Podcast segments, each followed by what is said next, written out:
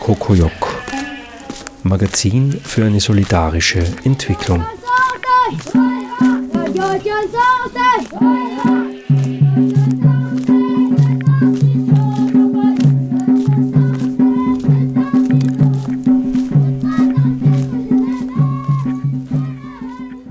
2014 war das wärmste Jahr, das jemals gemessen wurde.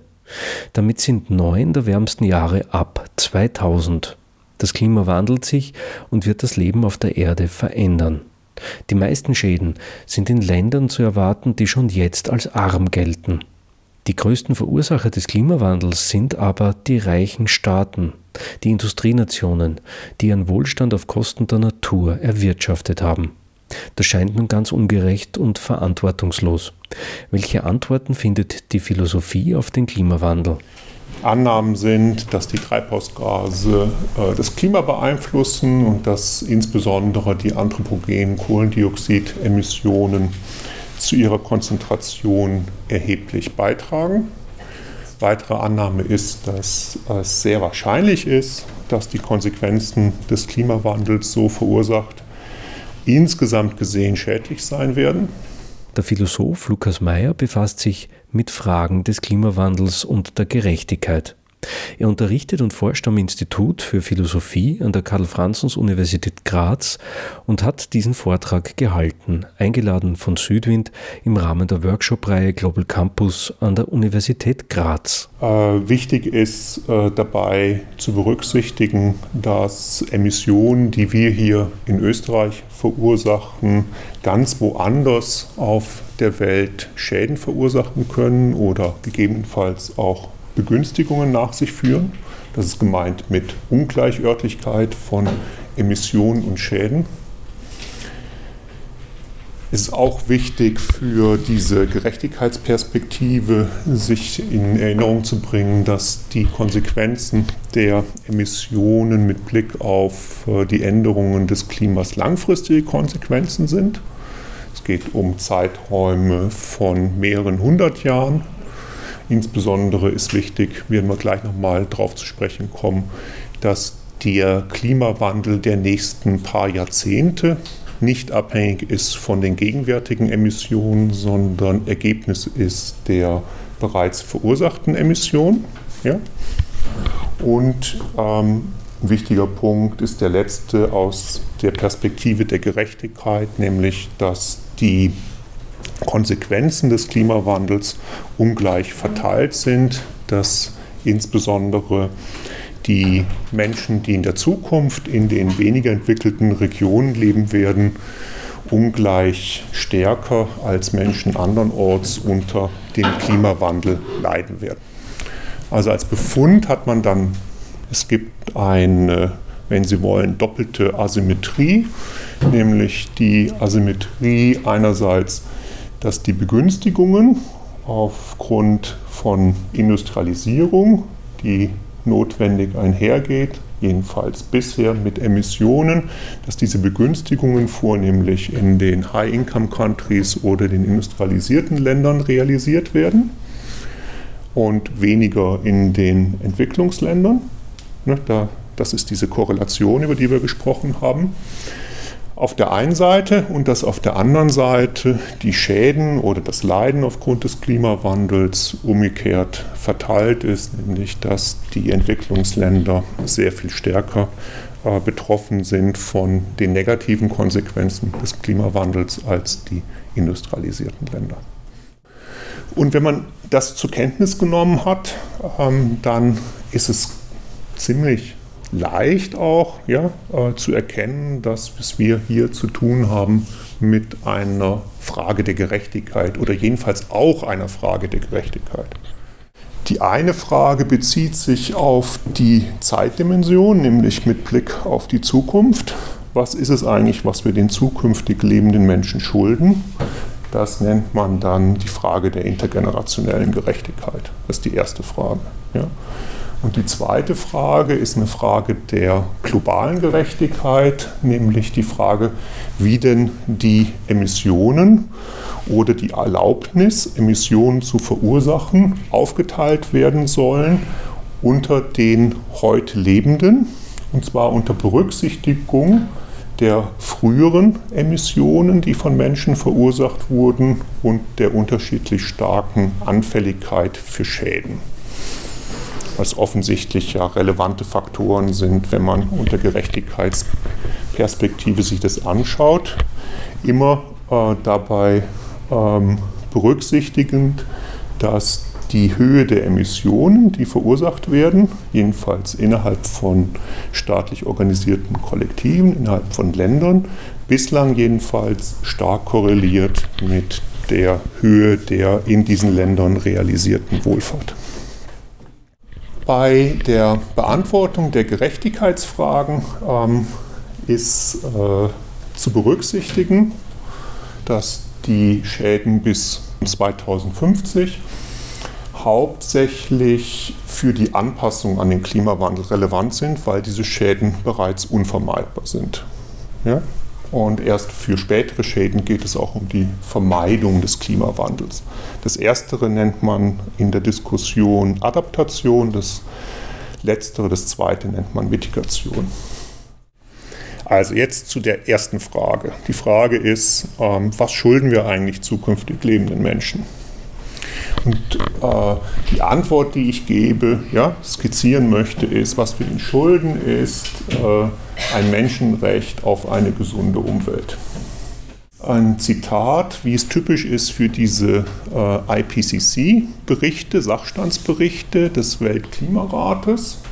Die lauten dann, was den Befund angeht, ungefähr so: ja, The global average surface temperature has increased especially since about 1950. The total temperature increase from 1850 to 1899 to 2001 to 2005 is 0.76 degrees Celsius. Und dann kommt die Bandbreite plus minus 0,19. Ja, so, un, so unsicher ist das. The rate of warming averaged over the last year is nearly twice that for the last 100 years. Der Befund ist natürlich wichtig, ja, dass man halt sagen kann, dass in den letzten 50 Jahren die Erwärmung zweimal äh, so groß gewesen ist wie in den letzten 100 Jahren. Also mit solchen, mit solchen Befunden haben wir es zu tun und die muss man dann deuten für Ansprüche, die Menschen haben. Eine gängige Deutung ist die, dass man sagt, diese Änderungen der natürlichen Umwelt sind dann wichtig für die Beurteilung der Ansprüche von Menschen, wenn wir zeigen können, dass die Menschen, die betroffen sein werden von diesen Umweltveränderungen, Rechte haben, dass sie in einer bestimmten Weise geschützt werden vor diesen Änderungen. Ja? Und äh, deswegen braucht man eine Idee davon, was es heißt, einer Person oder einer Entität, mag ja auch noch andere Entitäten geben, die Rechte haben, Tiere, aber auch andere werden diskutiert. Eine gängige Interpretation dieses Vorgangs ist äh, die Interessentheorie der Rechte. Und die lautet so, eine Entität hat ein Recht, dann, wenn diese Entität, also eine Person, Lukas Meyer, Sie, ja, wenn diese Person Interessen hat, die hinreichend gewichtig sind oder hinreichend wichtig sind, um zu rechtfertigen, dass andere dieser Person gegenüber mit Blick auf die Erfüllung dieser Interessen unter Pflichten stehen.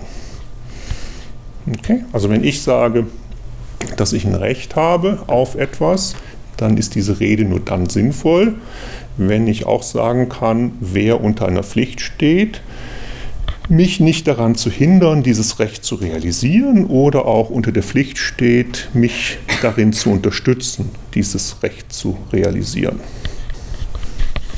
Der zweite Schritt ist dann, dass man sich klar macht, dass der Klimawandel fundamentale Interessen von Personen gefährdet, nämlich Die Ausdeutung ist eine, über die man natürlich sprechen kann. Fundamentale Interessen in ihre Subsistenz, in ihre Autarkie und ihre Gesundheit. Ja, mit Subsistenz ist gemeint, äh, dass man auf einem hinreichend guten Niveau ähm, sein Niveau an Wohlergehen ähm, leben kann. Mit Autarkie, Autarkie Entschuldigung, ist gemeint, dass Personen in der Lage sind, jedenfalls auf einer basalen Ebene in der Lage sind, ähm, Entscheidungen darüber zu treffen, wie sie ihr Leben führen wollen und dann auch die Chance haben, gemäß diesem Plan ihr Leben erfolgreich zu führen. Also wenn die Prognosen, ähm, die zusammenhängen mit den Temperaturerhöhungen, die erwartet werden, lauten, dass die Zahl der Menschen, die frühzeitig an Hunger sterben, deutlich steigt, dann sind alle diese ähm, Interessen betroffen. Ja? Wenn die Prognosen sagen, dass viele Millionen Menschen mehr gezwungen sein werden, ihr, ihr Heimatland zu verlassen, die Gegend zu verlassen, wo sie bisher gelebt haben, dann ist mindestens ihre Autarkie betroffen, weil das ja eine auferlegte, eine erzwungene Migration ist. Ja? Wenn die Prognosen sagen, ähm, dass ähm, bestimmte äh, Krankheiten deutlich steigen werden ähm, aufgrund der veränderten Umweltbedingungen, dann ist offensichtlich das Interesse an Gesundheit betroffen. Ja, so wird es ausgedeutet. Gut.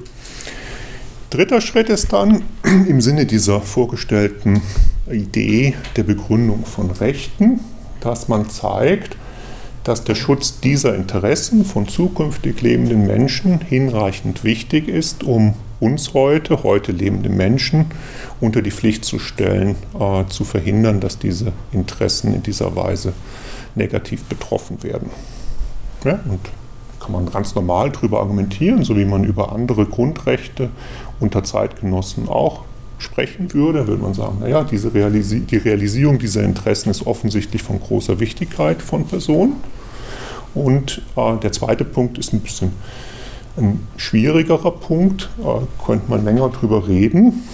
Die Erfüllung der Pflichten, nämlich dazu beizutragen, dass es jedenfalls nicht in so großer Zahl der Fall sein wird, dass zukünftig lebende Menschen negativ betroffen sein werden und so fundamental betroffen sein werden vom Klimawandel, das ist äh, den heute Lebenden zumutbar. Das ist deswegen ein schwieriger Punkt, weil ähm, wir wissen, äh, ich glaube, da erzähle ich Ihnen auch nichts Neues, dass weder ich noch Sie als Einzelperson ähm, einen großen Unterschied machen können, was den Klimawandel angeht und was diese langfristigen Konsequenzen des Klimawandels angeht. Das heißt, wenn man davon spricht, dass die Erfüllung der Pflichten zumutbar ist, muss man eine Idee davon haben, wie das kollektiv möglich ist, dass wir diese Pflichten gemeinsam erfüllen. Ja? Also das, das ist kein kleines Thema, aber es ähm, ist eine Bedingung dafür, diese Zumutbarkeit ist eine Bedingung dafür, dass man Rechte zuschreiben kann. Weil wenn wir der Meinung wären, die Pflichten wären nicht zumutbar, den heute Lebenden, ja, die Erfüllung dieser Pflichten wäre nicht zumutbar, dann könnte man auch die Rechte den künftigen Menschen nicht zuschreiben wollen, wenn es stimmt, was die Interessentheorie der Rechte sagt, nämlich dass Rechtszuschreibungen, Rechtezuschreibungen immer korrelieren müssen mit Pflichtezuschreibungen. Jetzt vielleicht eine Bemerkung noch zu dieser Rede von Rechten und Pflichten, weil das äh, leicht missverstanden wird.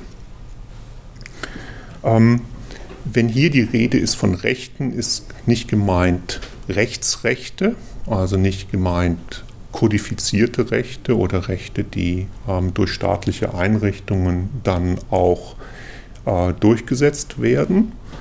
Jedenfalls ist das nicht notwendig gemeint, sondern was gemeint ist, ist moralische Rechte. Also wir meinen moralische Rechte, wir haben moralische Ansprüche, ähm, die wir auch zukünftigen Menschen zuschreiben. Ob man der Meinung ist, dass diese moralischen Rechte auch Rechtsrechte sein sollen und in welcher Weise die kodifiziert gehören und so fort, das ist eine zweite Debatte.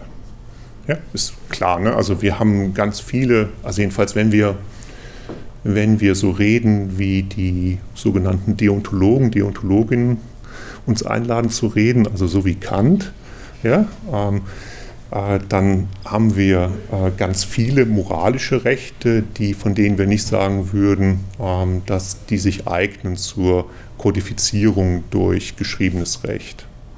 Ja, also ähm, wenn ich Ihnen etwas verspreche, dann haben Sie ein Recht darauf, dass ich mein Versprechen einhalte. Ja? So wie ich unter der Pflicht stehe, das Versprechen zu erfüllen. Ja? Wenn wir ähm, Privatverträge eingehen, und das sind keine Verträge, äh, die sich vor Gericht einklagen lassen, sondern das sind Verträge der Art, ähm, dass wir uns einigen darüber, wie wir ähm, bestimmte Aufgaben gemeinsam erledigen. Machen wir ja ständig, nicht? Also äh, machen wir in Arbeitsbereichen, an Instituten, machen wir aber auch in unserem Privatleben ständig.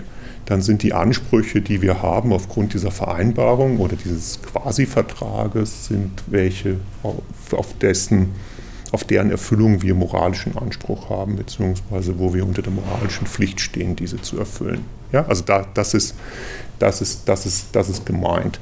Dass man außerdem der Meinung sein kann, die wichtigen Rechte, die wichtigen moralischen Rechte gehören durchs Recht, durch die Institution des Rechts geschützt, ja, gehören kodifiziert und entsprechend dann auch durchgesetzt und es braucht dann Institutionen der Auslegung. Das ist ähm, etwas, ähm, was zwar stimmt, aber was hier nicht diskutiert wird, weil es ein eigenes Thema ist, wie das zu geschehen hat und warum das sinnvoll ist und so fort. Und wenn man ähm, das annimmt, was ich bisher gesagt habe, dann kann man eben sagen, ja gut, ähm, die zukünftig lebenden Menschen haben, so wie die gegenwärtig lebenden Menschen auch, ein Recht, und zwar ein, man kann es Menschenrecht nennen, weil es ein generelles Recht ist, weil es nicht abhebt auf bestimmte Eigenschaften von Personen. Ja, es hängt nicht vom Geschlecht ab oder vom Alter oder davon, wo man lebt und so weiter. So war jedenfalls die Begründung nicht, die ich vorgestellt habe, haben ein Menschenrecht auf eine gesunde Umwelt.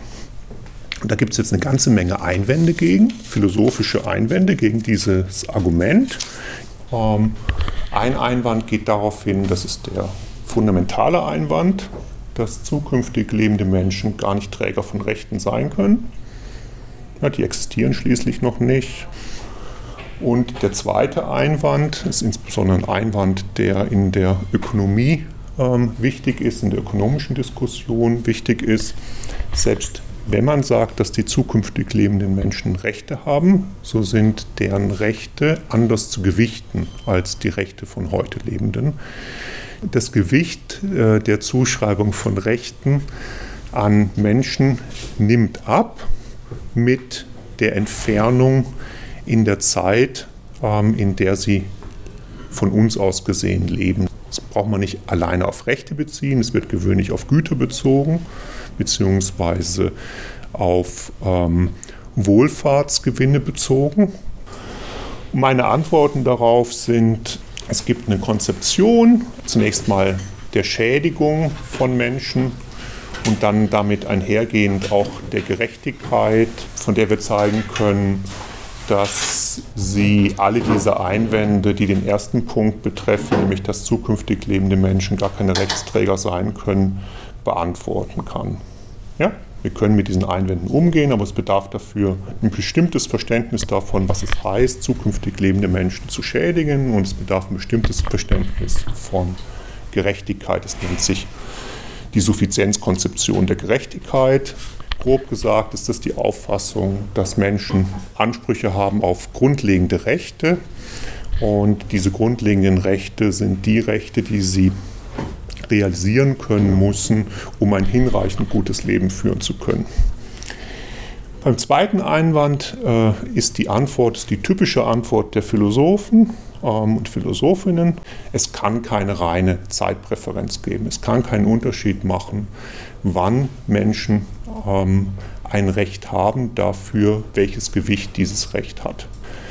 Wenn ähm, zum Personensein dazugehört, und essentiell dazu gehört, dass ähm, wir Rechte haben, dass die Personen Rechte haben und das Argument für die Zuschreibung von Rechten an Personen an Merkmalen hängt, die mit, mit, der, mit, dem, mit dem Zeitpunkt, zu dem Menschen leben, nichts zu tun haben, dann kann die Zuschreibung von Rechten an Personen nicht abhängig sein davon, wann sie leben.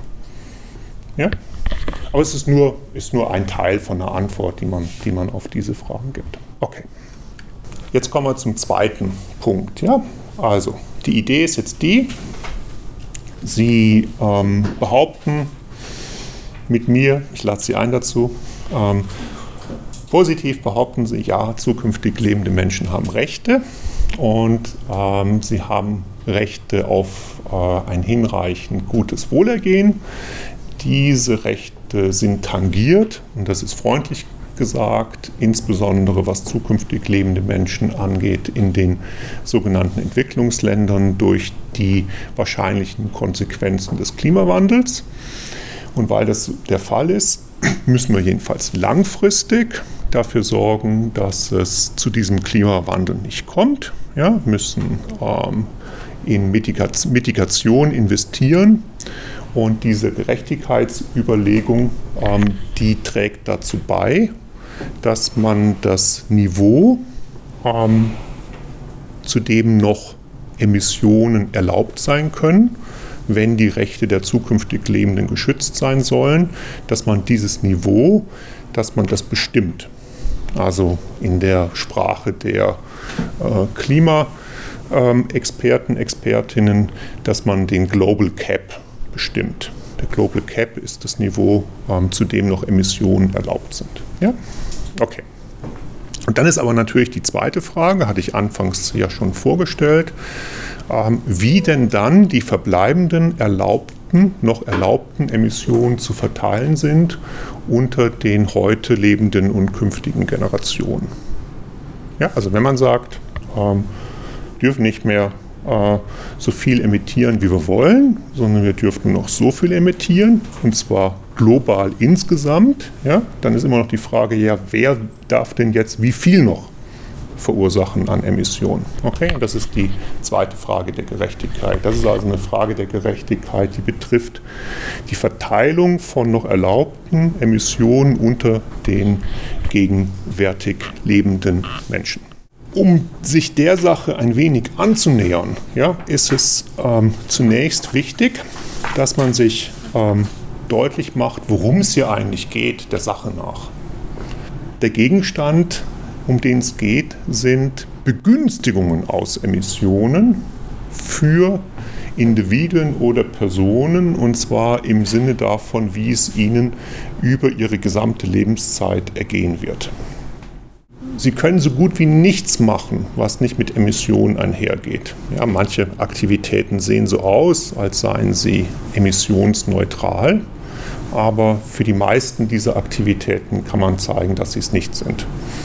Äh, gestern Abend haben wir äh, tatsächlich mit den Doktoranden und Doktorandinnen dieses Kollegs, das ich schon erwähnt habe, einen längeren Spaziergang unternommen, nämlich auf die Platte und äh, sind also die Rettenbachklamm hoch und haben den Blick auf die Stadt genossen und sind dann eingekehrt in einer Buschenschranke und so fort. Ja?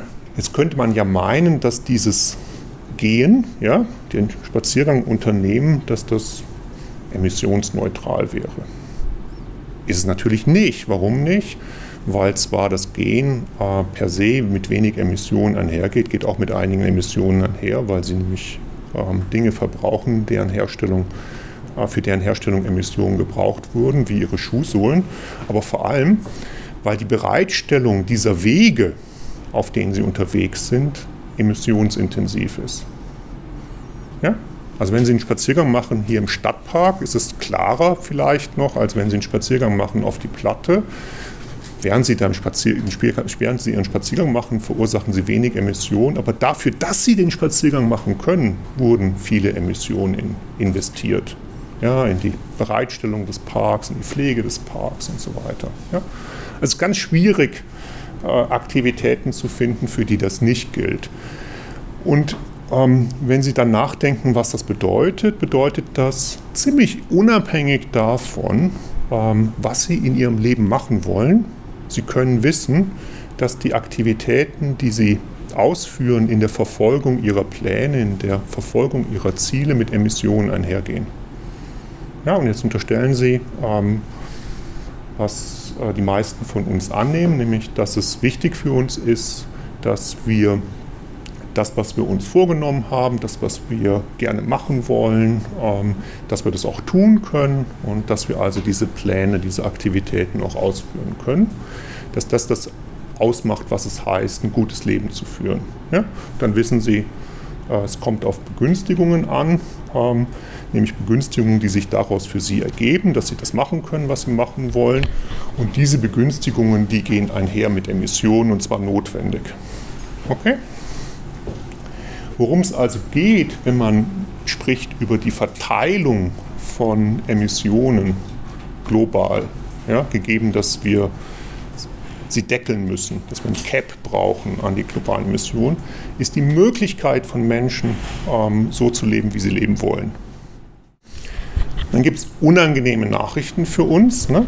Anfangs hatte ich ja gesagt, wo man also die Länder der Größe nach darstellt, ja? abhängig davon, wie viele Emissionen verursacht wurden in den Ländern. Was da berücksichtigt wird, ist nur, was auf dem Territorium dieser Länder an Emissionen verursacht wurde. Wenn man jetzt aber akzeptiert, was ich eben gesagt habe, nämlich dass es ankommt bei dem Gut auf die Begünstigungen, die wir haben aus Emissionen, dann ist klar, dass es nicht auf die Emissionen ankommt alleine, die wir verursachen durch unsere Aktivitäten, sondern auch auf die Emissionen, die andernorts verursacht wurden für Güter, die wir konsumieren. Ja, und dann ist die Bilanz sehr viel schlechter für uns, ähm, was die Zahl der Emissionen angeht, die wir, Entschuldigung, von denen wir in der Ausübung unserer Aktivitäten begünstigt sind. Ja? Frage ist dann also, wie sollen die Emissionsrechte verteilt werden? Und in der äh, Philosophie gibt es verschiedene Konzeptionen der Verteilungsgerechtigkeit, die gängig sind. Okay? Ähm, nämlich solche, die man egalitäre Konzeption nennt und dann äh, Suffizienzkonzeption. Was ich Ihnen jetzt ein bisschen nahe bringen möchte, ist die Vorrangsicht als eine der egalitären Konzeptionen. Die Vorrangsicht ist keine direkt egalitäre Auffassung, sondern eine indirekt egalitäre Auffassung. Abhängig davon, wie gut es Leuten geht, ist die Besserstellung von Menschen mehr oder weniger wichtig. Wenn es Leuten schlecht geht, ja, das wäre also hier abgebildet am oberen Ende äh, der Funktion, dann ist die Besserstellung von ihnen wichtiger, als wenn es ihnen bereits sehr gut geht. Und dann ist die Frage, was das denn bedeutet ähm, für die Verteilung ähm, der Emissionsrechte ist gar nicht so leicht zu sagen, was so eine Auffassung wie die Vorrangssicht bedeutet für die Verteilung.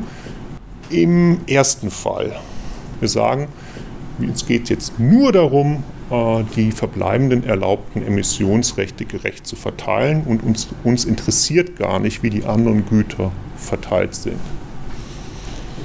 Dann gibt es äh, ein Argument nach der Vorrangssicht, warum man unterschiedlich verteilen sollte, nämlich dass es einigen schlechter geht als anderen.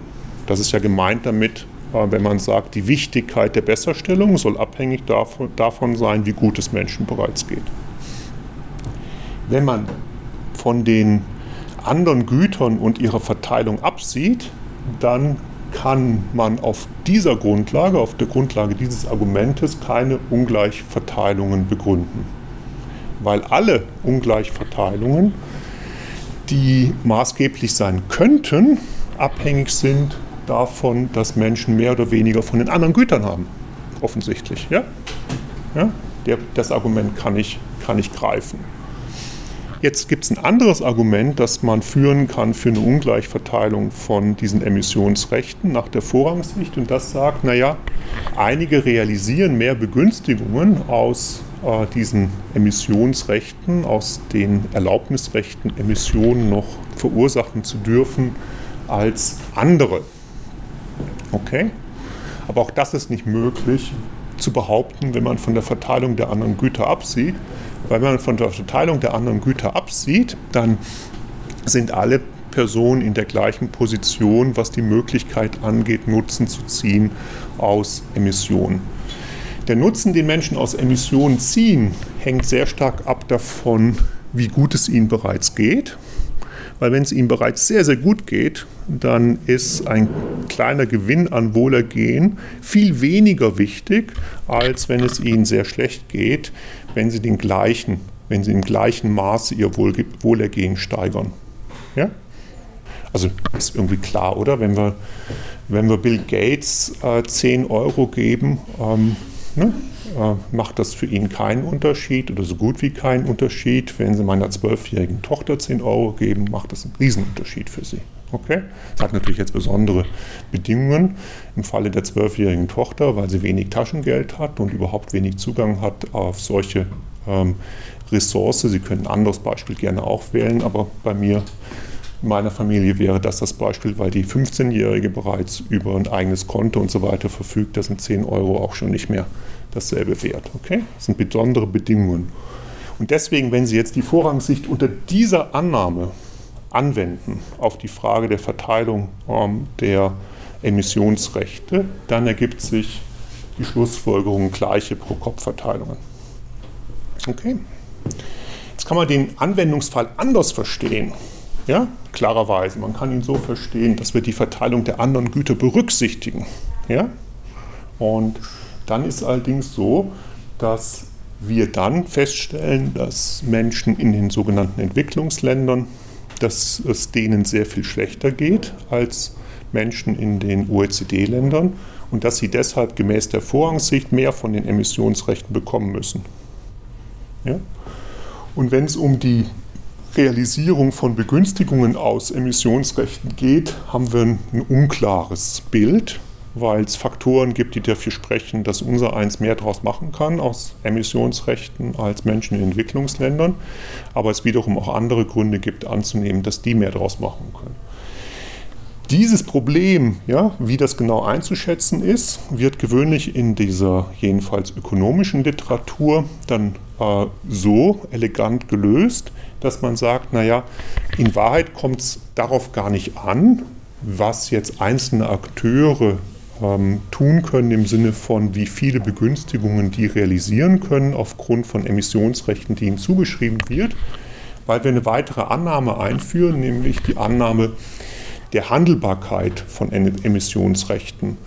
Und sobald die Emissionsrechte global handelbar sind, und dieser Handel auch tatsächlich funktioniert, sind große Annahmen, ja, ähm, dann können natürlich die, die weniger Begünstigungen aus Emissionsrechten realisieren können, diese verkaufen und zwar zu dem Marktpreis, der fair ist, gegeben, dass andere mehr daraus realisieren können. Und dadurch ergibt sich bei der Zuteilung von Emissionsrechten an alle ein gleicher Gewinn. Das ist die Annahme. Ja? Jedenfalls, wenn man diese Argumente nimmt und diese Annahme macht, also dass man die ungleiche Verteilung der anderen Güter berücksichtigt und die Vorrangssicht unterstellt als das relevante Gerechtigkeitsprinzip, dann ergibt sich, dass die Emissionsrechte für Menschen in Entwicklungsländern höher sein sollten als in den industrialisierten Ländern ähm, oder OECD-Ländern, was sie da einsetzen wollen. Okay? Und das ist jetzt ein Beispiel ja, für ein Prinzip, Vorrangssicht und was es bedeutet, wenn man dieses, Vorrang, wenn man dieses Prinzip der distributiven Gerechtigkeit anwendet auf den Gegenstand. Das könnte man jetzt für die anderen gängigen Prinzipien auch machen. Und äh, sie, sie hätten ähnliche Ergebnisse ähm, wie im Falle der Vorrangssicht. Und wenn nicht ähnliche Ergebnisse, jedenfalls kein Ergebnis, das uns erlauben würde, den Status quo fortzuschreiben. Jetzt kommen wir noch zu einem kleinen Punkt. Wir haben gesehen, dass die ähm, Verursachung ähm, von Emissionen für die Schäden aufgrund des Klimawandels, die heute als unvermeidbar gelten müssen, dass diese ungleich verteilt sind. Ja? Und dass ähm, Menschen in OECD-Ländern sehr viel mehr beigetragen haben dazu als Menschen in den sogenannten Entwicklungsländern. Ich will Ihnen das mal vielleicht verdeutlichen durch ein Beispiel. Ich weiß nicht, wie gut das Beispiel ist. Ähm, nehmen Sie an, ich komme heute Abend nach Hause und ähm, die, äh, unterstellen wir, die Töchter haben einen Kuchen gebacken. Okay, und der steht da, äh, ich komme nach Hause und äh, ich nehme an, ähm, ich darf mir von dem Kuchen ein Stück nehmen. So nicht angeschnitten, ich nehme mir ein Stück von dem Kuchen. Können Sie ruhig unterstellen, ich nehme mir ein großes Stück von dem Kuchen. Okay.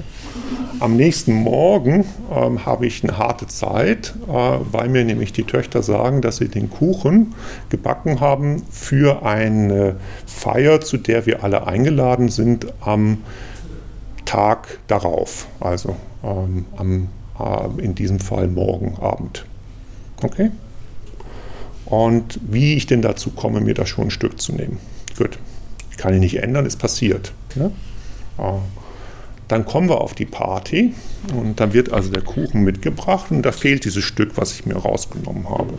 Ja, und dann geht es dann darum, wie wird der Kuchen, der verbleibende Kuchen, jetzt verteilt unter den äh, Personen, die an der Party äh, teilnehmen. Scheint irgendwie naheliegend zu sein, ähm, dass ich mich da jetzt nicht vordrängle, oder? Ja, und dass ich mich womöglich, dass ich mich womöglich auch nicht beklage, ähm, wenn ich keinen Kuchen mehr abbekomme. Hm? Ja? Aber schließlich habe ich schon ein Stück Kuchen gehabt. Zu dem Zeitpunkt, zu dem ich mir den Kuchen genommen habe, wusste ich nicht, äh, dass der Kuchen für die Party war. Ich wusste auch nicht, dass es ein knappes Gut sein würde. Ja? Ja? Wusste ich alles nicht. Ja? Ähm, aber diese, diese Umstände scheinen keinen Unterschied zu machen dafür, dass, wenn es dann knappes Gut geworden ist, ja, und wenn es dann darum geht, das knappe Gut zu verteilen, dass ich dann, weil ich schon vom Gut genossen habe, weniger bekomme oder nichts mehr bekomme. Genauso ist es hier auch. Ja? Also wenn Sie sagen, diesen ersten Punkt akzeptieren, frühere Emissionen, die in die Lebenszeit heute lebender fallen, sind zu berücksichtigen, dann sagen Sie so etwas. Scheint intuitiv jedenfalls nicht unplausibel. Okay?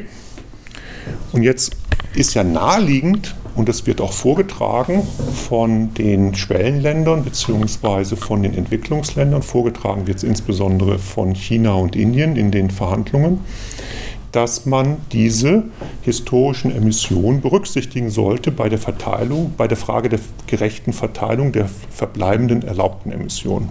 Ja?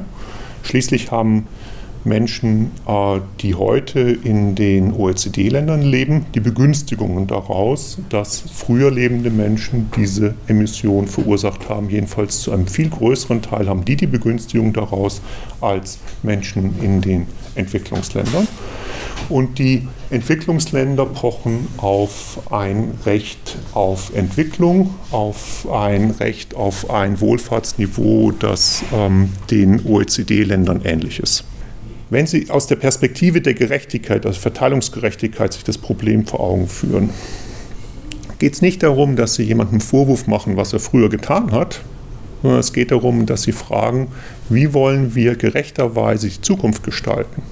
Und zwar mit Blick auf die Frage, wie diese Emissionen zu verteilen sind. Ja? Und deswegen, wenn man mir sagt, na hör mal, ähm, schau dich an, wie gut es dir geht ja, und wie viele Begünstigungen du bereits realisiert hast und was das bedeutet hat für die Art und Weise, wie du dein Leben geführt hast, kann ich nicht sagen. Ähm, tut mir leid, aber äh, zu dem Zeitpunkt, zu dem ich diese Begünstigung genossen habe, wusste ich nicht darum, dass das mit Schädigungen für andere einhergeht oder dass wir in eine Situation kommen werden, wo es ähm, notwendig ist, erscheint, dass wir, um die Rechte von zukünftig Lebenden zu schützen, ein Cap brauchen auf die globalen Emissionen. Gut, und das zweite, der zweite Punkt, ein bisschen schwieriger. Es gibt eine sehr starke Korrelation zwischen äh, Wohlfahrt, Wohlergehen in einem weiteren Sinne auch und ähm, äh, Höhe der Emissionen, und zwar Höhe der Emissionen über die Zeit. Ja, also nicht, nicht die Emissionen, die wir heute verursachen allein, die Höhe der Emissionen, die wir heute verursachen allein, sondern über die Zeit, wie viel Emissionen in unserem Land verursacht wurden. Okay? Und ähm, das bedeutet, dass ein Teil, natürlich nur ein Teil, aber doch ein Teil von den Begünstigungen, die einhergegangen sind mit der Verursachung dieser historischen Emissionen, dass ein Teil von diesen Begünstigungen von uns heute realisiert werden. Sozusagen unser Erbe, ja? unser Wohlfahrtserbe, das wir, das, das wir genießen.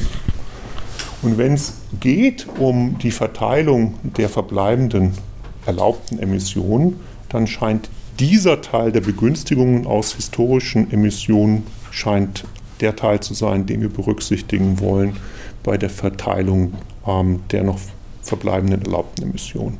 Das heißt also, jemand, der ähm, wie ich, brauchen sich ja hier nur umschauen, ähm, Graz, wunderschöne Stadt, ähm, eine Altstadt, die man genießen kann, eine Universität, die über viele Generationen aufgebaut worden ist, begünstigt ist durch frühere Emissionen, das sind natürlich nur, das sind jetzt wenige ne? äh, Begünstigungen, die ich da erwähne, Infrastruktur, ähm, ist, ist, im Wesentlichen, worum es geht und natürlich auch äh, der Capital Stock, den ein Land hat, um zu investieren in zukünftige Projekte, von denen wir heute profitieren, weil wir Teil sind von diesen Projekten. Aber ja, insofern, in, insofern das der Fall ist, ja, ähm, sollten gerechterweise wir von den verbleibenden, also Leute wie wir, von diesen verbleibenden erlaubten Emissionen weniger, weniger bekommen. Das heißt, wenn Sie die historischen Emissionen berücksichtigen, ja, dann wird man unter Absehung der Verteilung der anderen Güter, unter jedenfalls aber bei der Berücksichtigung der ungleichen Verteilung der anderen Güter zu dem Ergebnis kommen, dass Menschen in den sogenannten Entwicklungsländern äh, deutlich mehr von den verbleibenden erlaubten Emissionen bekommen sollen. Also ganz kurz zusammengefasst, zwei Fragen. Ja? Erste Frage war äh, die Frage nach der intergenerationellen Gerechtigkeit. Was schulden wir zukünftig lebenden Menschen? Die Behauptung ist, aus Gründen der Gerechtigkeit schulden wir ihnen, dass es ihnen in einem minimalen Sinne gut geht. Kann man formulieren als ein Menschenrecht auf eine gesunde Umwelt, können das auch anders substanziell fassen wollen. Äh, zweite Behauptung, so eine Annahme äh, trägt bei zur Bestimmung ähm, dessen, was noch als global gesehen als äh, erlaubte äh, Emissionsmenge gelten kann. Ja, ähm, weil wir dann wissen, dass äh, wir jedenfalls langfristig Emissionen reduzieren müssen, um diese Rechte der zukünftig lebenden Menschen schützen zu können.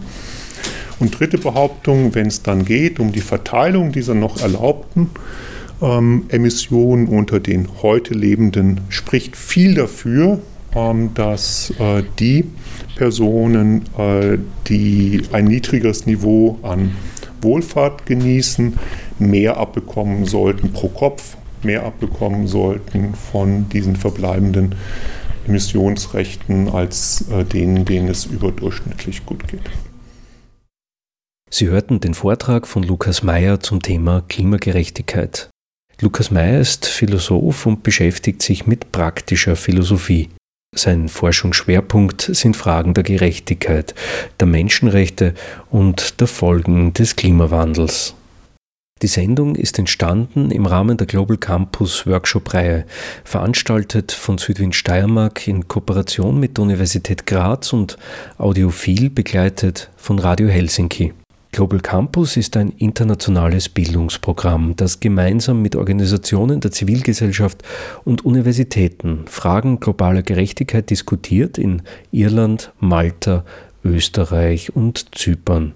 Wenn Sie die Sendung verpasst haben oder nachhören möchten, Sie finden den Podcast auf dem Audioarchiv der Freien Radios cba.fro.at. Die Sendereihe heißt Kokoyok Magazin für eine solidarische Entwicklung. Fürs Zuhören und Ihre Aufmerksamkeit bedankt sich Walter Moser.